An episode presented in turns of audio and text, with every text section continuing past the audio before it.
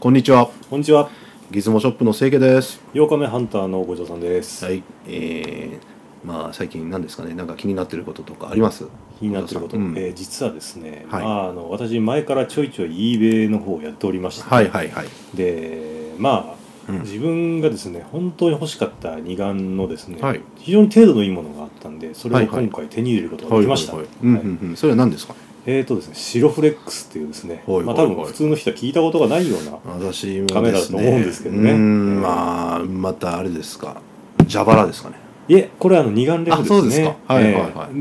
でしかもアメリカ製アとメいリうでカす製ね。うんまあ、普通古いカメラでうん皆さんがこうちょっといいなと思うのはドイツ製とかですね、はい。あとまあなんだろうあのーフレクサレットみたいな、はいちょっと東今でいう東欧諸国のうんそういう技術を持ったカメラとかがですね結構はい人気あると思うんですけど、はい。私あえてアメリカ製に来ましたアメリカはねやっぱりその独独特だもんねそのカメラの、まあ、コダックとかあのえー昔のとか、そうですねポラロイドとかね、えーやっぱぱりあのヨーロッパ圏と違う切り口で作ってるのがやっぱ面白くて、うんでなおかつ性能もそんなバカにならないとこがあるんですよね、そうなんですよ、えーうんそういうアメリカ流の割り切りみたいなところが結構面白くて、はい最近それハマってますあねーなるほどねえーシロフレックスについてはまあそちょっうんうんとその後の回でおはいいおい話したいと思いますけど、まあ eBay, eBay でね相変わらず、あの eBay 以外でなんかそういうなんですかね古いカメラの入外外国の入手先ってなんかありますえーっとですね、えー私の場合はですねありません、あ僕もそうだね、えー eBay だけだねでうん eBay って結うん局その、eBay 例えばフランスとか、うんうんあのドイツとか、はいフイタリアとかフランスとかあるじゃないですか、うんはいあるあるえでもデータあれ共有してるみたいなんですよねそうだね日本以外は、あまあ日本はないかも、えーあのだから、うんまあ、英語版サイトをとっつきやすとっつきやすい方でうん見てて、でニュースタスかけたらフランスから送ってきたとか、うんまあ、そういうの結構ありますよねまあ、あとペーパルってほら決済方法が非常に安心だしね、進歩しましたよねペまあーパルなんてね、まあ、僕はねあと思うのはやっぱりほらその、まあ、ある国のカメラを欲しければそこのオークションサイトを使えとその国の、そうですね、うん、ってのまはいあ基つ本も言い的にはまですすね、まあ、アメリカ、アメリカのカメラはあのやっぱり eBay のアメリカで買ったら一番安いよとかえーそうですね、うんえーまあ間違っても eBay で日本製買うっていうのはよっぽど本の当でなんすよかレアもんじゃないとですね、うんしかももう結構高価だと思います高いからね高いんでも、うんまあ、とにかく、えーまあ、ドイツ製のカメラ欲しければやっぱドイツの、まあ、eBay があるかわかんないですけどドイツのあや eBay とりまかすねよ、うん eBay, eBay ドイツですかね、えーでもデータは全部結局 eBay、うん あのコムからひ見れるんで、うんまあ実は eBay 見てたら世界中のですね、うん大体物が取れると思っていいと思いますけどね。あとね、まあ、最近僕 eBay やってないんですけど、えよくやってたのがほらあの海外にあのシッピングシップトゥがねえはいはいはいそうですねあのまあああワールドワイドじゃない場合も多いでしょ、結構ありますね。うん、でも遠慮なく僕ねええ日本にシップスできるって送れるって言あって私も聞きますそしたらね、ええほほとんど OK してくれるからねだから大体あの多分ですね、うん言葉の問題なんですよね、うん何かあった時に嫌だなっていうんではいやめちゃう人いると思うんですよまあだから、うんまあかまあ、英語でなんとなく意味通じる文章を作って、うんうんあのお金は全部払うから日本に送って送っねてくれいくらいくらっていうふうに聞くとですね、うん向こうも「あだったら君いいよ」っつってうんうん入れてくれる場合は結構ありますそこね。でね遠慮なく聞くとそうです、うんコツはねえうんえあとメイクオファーがいったら半額ぐらい叩き込むと うんうんあの eBay で僕はいいなと思ったのはですね、うんあのまあヤフオクあるかなあの、うん要はうん向こうがこうそのメイクオファーっていうのをつけてくれるとですね、はいあのこう「buy, buy now うんいくら?」って出してるんだけど、横断するよみたいなボタンがあるんですよね、はいはいはいはでそこで100ドルって出してるところをうん50でどうだってこうぶち込んじゃうわけですよねいなるほどただ向こうが、まあ、ちょっと興味やったらうん70でどうとか返してくれるんで結そこでこう喜結ん構るなつばぜり合いしあて今みんな度 OK おし教えてください僕は最近やってないからねもう eBay 最強でそすよのね際はもうええ本当楽しそうですねイベやばいねただまあ一つだけ気をつける点はですね、うんうん出品コストですね,はいはいは、はいいそういだやね送料がやっぱアメリカとかうん特にアメリカだったらカメラ持ってくると大体40ドルぐらい取あられちゃう結ん構で取すらよれねるよねええうんこれがなぜかうヨんーロッパだと、うんまあ、20ドルぐらいからあるっていうですね、うんよくわかんないんですよねあの値段設定なんかねあんまり実はアメリカってその輸輸送が良くないのそのほら宅急便みたいなのがあーはいねはいはいだからむちゃくちゃ時間かかったりねあのまあ数が多いくてなんなんていうかな、まあ、時間かかったりねなんでミスしがょう多いよね、うんでもあの結構ですね40ドル以上吹っかけてるところっていうのはフェデックスとかで送ってきますかはいはいら、はい本当に1週間で着きますねあうんまあ、ね昔1か月とかね平気で待たされてたけど今はそうですねかなり早いよ、金送って2週間でしょマネーオーダーで、うんその時代から考えると今やばいっすようんいいねね、まあでもだいぶ良くなりましたよ前よりいや本当やりやすくなりましたねうんまあ、ええ eBay は eBay あすい始まませりんます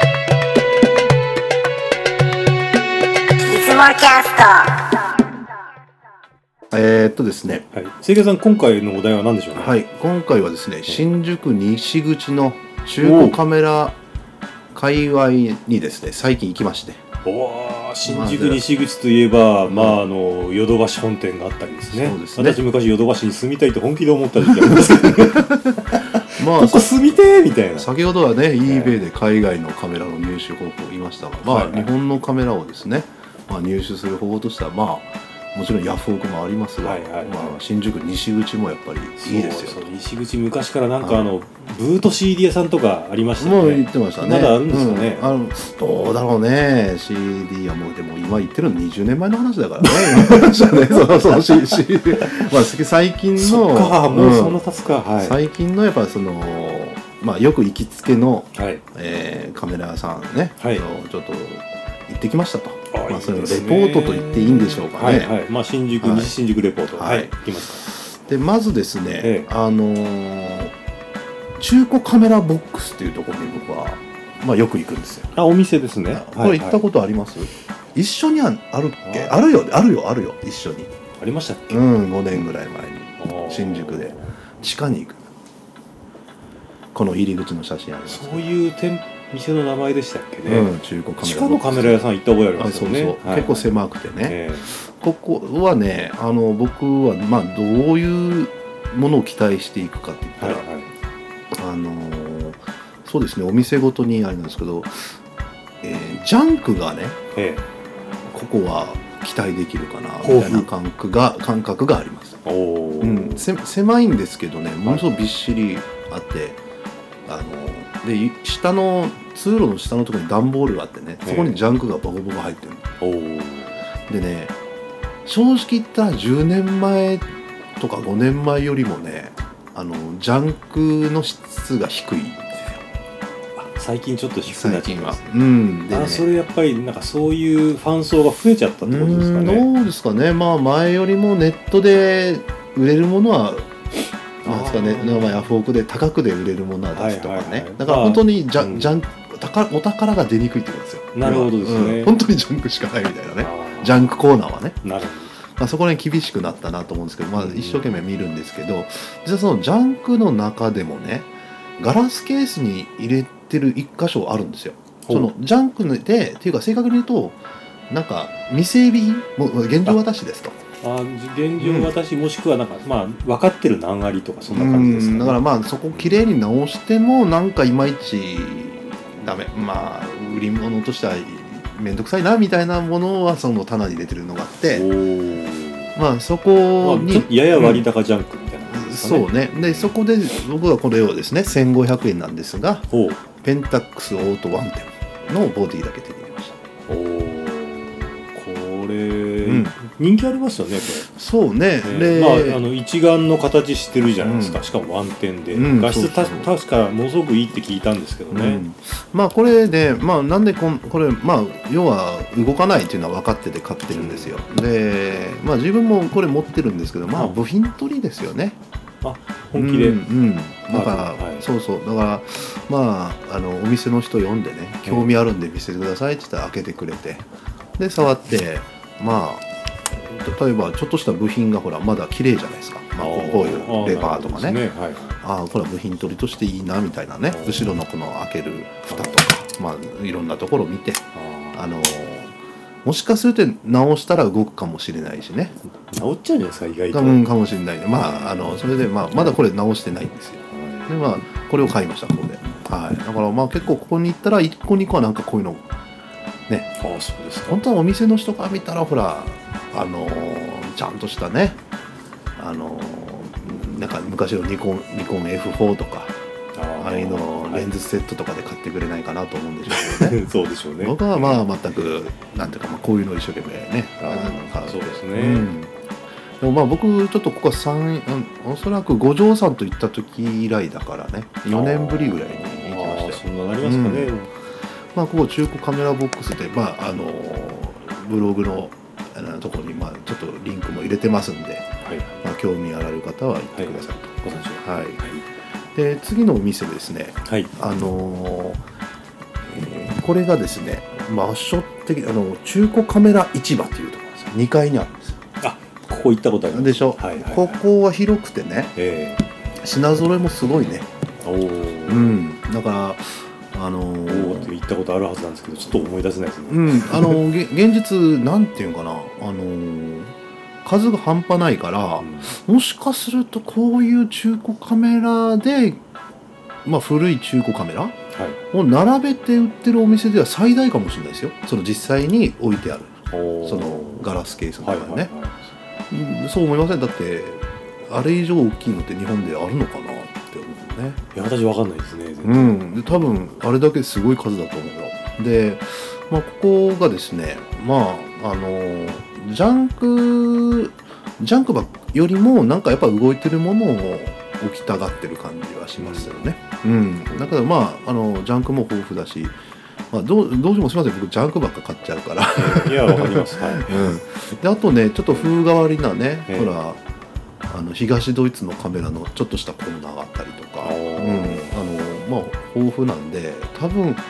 何でもあるんよねここはねおーただね、まあ、ちょっとあのそこでまあ買ったのがこのジャンクのちょっと富士カドライこれですかはいこれ私も持ってます、ブでしょ、えーちょっとまだ整備してないですけどねこれねまあはっきり言って壊れやすいですよねああのねあ、ね、中私が買ったのもあのまあ止まってましたね、うん、これね精密機械ですもん中みたいうんなだから壊れやすいんだよはいだけど直直せるもんじゃないですかこれね、まあ、ええ3000円だったんですけどね、ええだからまあ自分が持ってるのとまた別に後時代ちょっと直したいなと思ってねこれは、まあ、手に入れたんですけどまあちょっとこれはあのでポイントとしてはこのフジカドライブってねそんな当時売れてないでしょあんまりであーそうそうなんですかねななんかええ出てこないじゃん、簡単にこれなんかヤフオクとかでもそうですねこのドライブじゃない、うんうん普通の藤川ミミニっていうんですかね、はいはいはいあれもあんま見ないですもんね、うん、だから当時あんま売れてないんですよ、えーだか他ら、のハーフに比べると、うん、なんていうんですかね、まあ、ごっついとか殴ったら人死にそうなぐらい頑丈じゃないですかなんかね スタイリッシュでもないし、うんただ映りだけは良さそうなん雰囲気ですもんね、まあ、これですから、まあ、なんて言いますかね目についたら手に入れとかないともういかんなということですそうですか、うんあー買っててよかった結構ねこれ私ねいずれこのお話ししたいですけど、えー気に入ってるんですよ、えー藤井ドライブってなんかあの藤カってほらこの前ご紹介した藤カとかね、はいはいフラッシュ、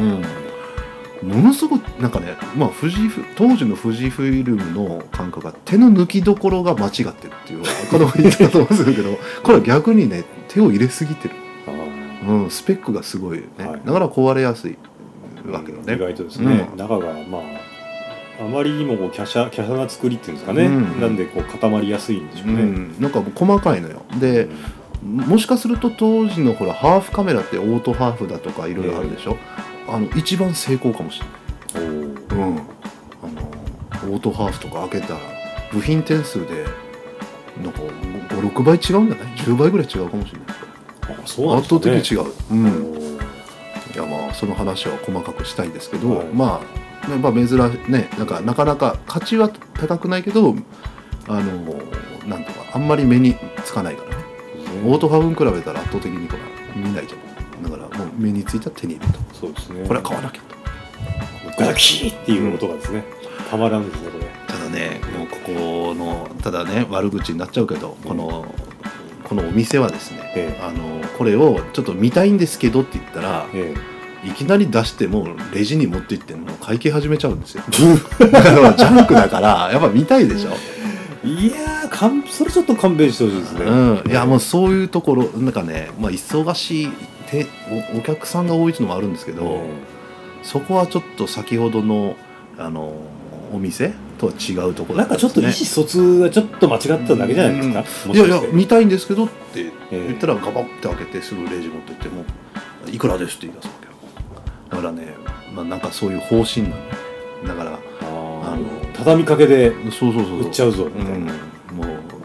まあただこういうのってほら難癖つけたら絶対買わないからね確かにほらこれ動かないじゃないですあーか見せると、うんあこれここが悪いんだやっぱりいらないってなるのがもうそう嫌そだうそうそう多分まあそうじゃないかなと思うんですけどそこがちょっと気をつけましょうってそいんうな言っちゃっていいんですかね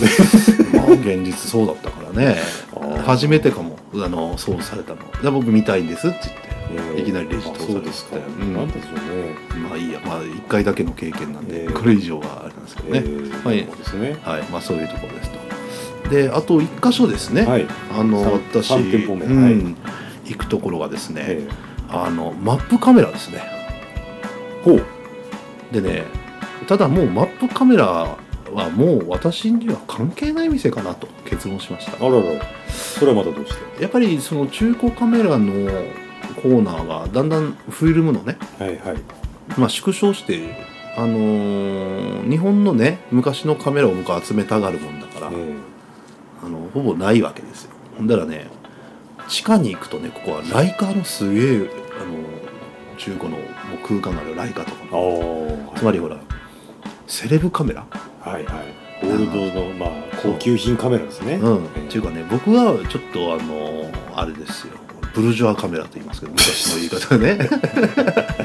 もうライカとか、えあのー、プアマンズではないともう今セレブ中でしょうけどそんなん10年ぐらい前からでしょそんなん言って、はいはいそうですねブルジョアでしょやっぱ40年30年ブルジョワジーブルジョア人のカメラですよねだからもうクソ高いばっかし、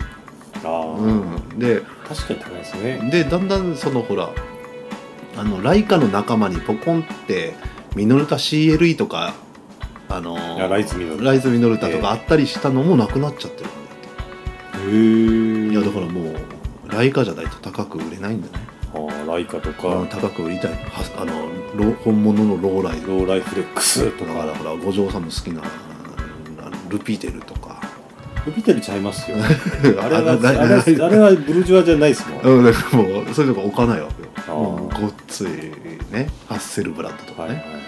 あでもしかしたら今作ってる現行のローライフレックスとかやっぱ中古もあるけどね、はいなんかでも全く関係なんかね宝石なんか高級時計屋さんのノリだよね、はいはいはい、うんまあうまあカメラもともと高級品ですから、うん、まあもちろんそれはもちろんいいんですよだけえどえ僕には関係ない ともう私はこんなのを3000で手に入れてほらね喜んでますからねあのフジカドライブとかええ3000で手に入れてそれをその直したいとかね感じですからまあだからマップカメラはちょっとねあのーまあ寄ってもいいんだけどまあ何か掘り出しもなるかもワクワクっていうことはもうないでしょうねそうですね、うんまあ私のまあ記憶だと、うんまあ、プカメラさんだとやっぱり、うなんかあんまり安い建物を置いてないっていうのは前からありましたね、なんとなくうん、であと東京でなんか古いカメラが置いてあるってお店でパッと思いつくところありますえーとですね、新宿にアルクス堂とかなかったですかえー、それ行ったことないんじゃないかな俺あの僕は行そったことあのる東京に出てった時に、うんうんだいぶ前ですよねもうはい20年近く前ですけうんど、うん RTS2 を買ったんですよあそこでへえいくらだったかな6万ぐらいしたかもしれないですね、新宿か僕はねあのー実は渋谷でねえええあの道玄坂に何箇所か25年前ぐらいにあったんですよ、えあそうなんですか、うん、何箇所か道芸玄坂にであのーえらくロシアのカメラばっか置いてあるお店とかあったよへえ道玄坂のね上がってって、映画館があるでしょ、はいまあはいもうちょっと先行ったら左ぐらいちっちゃな店があってねだからゾルキーとかあれへえあそううなんんですあか、ったへでー今は多分もうないもんねあだーから当時はまあ新宿にしろまだあったのよだから貴重よねこの今行ったお店っていうのあはねーまあこんな流れが早い東京で、ういまだに活動されてるお店ですからね、んうん一緒ですよねだからまあ現物を見てねやっぱりあのー触れ触れたり変えたりする店貴重ですからぜひ興味のある方はね足運んでほしいなという気持ちがありますやっぱり昔ね少なくなってますからねそうですね、うんまあちょっと頑張ってほしいところですね、えまあ本日はそういうまたねえあのーそういうお店に行ったらあのーこういうあの番組で紹介したいと思うんですがあのこれで終わりますえーまあ今日はです締ねめがね、はいえー清家さんの東京カメラブラブラ、中古カメラショップブラブラをはいお送りしました。はいはい、はいえー今日はですね、えー、清家さんの東京中古カメラショップブラブラをお送りしました、えー番組中で、えー紹介したショップについてとかですね、えー写真等はですね、えーウェブの方で見れますのでぜひご鑑賞ください、はいあとご意見もお待ちしております、はいそれじゃあさよならさよなら